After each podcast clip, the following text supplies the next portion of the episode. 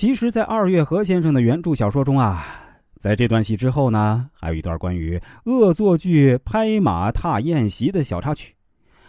高福和李卫在老四走后啊，听到在场的官员嘴巴不干净，于是啊，在他们随行的马匹尾巴上绑上鞭炮，将他们赶到了宴席里啊，一番冲撞。入宫见驾时呢，康熙没有见他们，而是让李德全带他们去御膳房吃饭。老四和老十三脸色一变啊，可见这康熙的情报能力还是可以的。再说上老四的府上，乌思道跟老四初见面，那四福晋按照老四的吩咐，让秋月去照顾乌思道。当从秋月口中得知老四就要回来了，乌思道是满脸的惊喜和期待啊。老四回来后啊，给乌思道是极大的礼遇。按照请西席的礼仪举行了盛大的拜师礼。剧本中描述啊，弘时、弘历先跟乌思道在孔子画像前匍匐跪拜，然后啊，乌思道坐在西边的靠椅上，弘时、弘历在乌思道身前跪拜。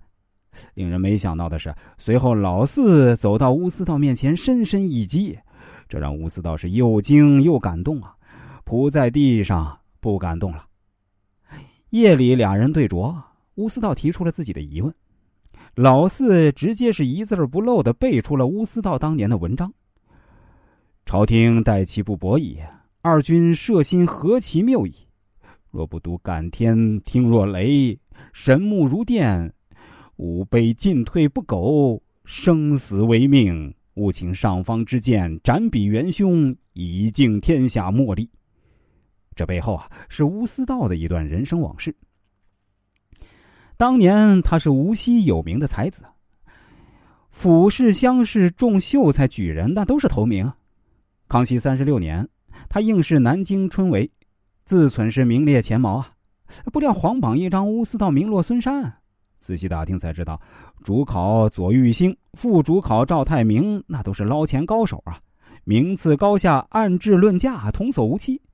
他原本心高气傲，纠结四百余名落榜举人。抬着财神涌入南京贡院，满城贴大字报，指控左赵二人贪污受贿，把个南京科场搅得四脚朝天。他大闹一场，扬长而去。江南巡抚因拿不到他这个正犯，被连降两级。左赵二人革职罢官，永不叙用。官司直接打到紫禁城康熙御前，明珠、索额图两大权相都差点吃挂了。因此。朝廷严令各省缉拿他这个闹事的正犯。十多年后啊，谪居武夷山清虚道观的乌思道，因知太后驾崩，大赦天下，这才敢露面，回到了久违的三吴家乡。但他的两条腿却在逃亡的路上被几个土匪给打折了。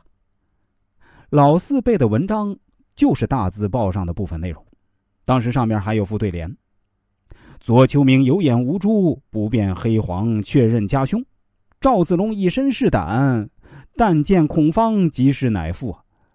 老四一句是真文章，自能千古流传，让乌思道有了知音难觅的感觉，不禁站起来，眼含泪光。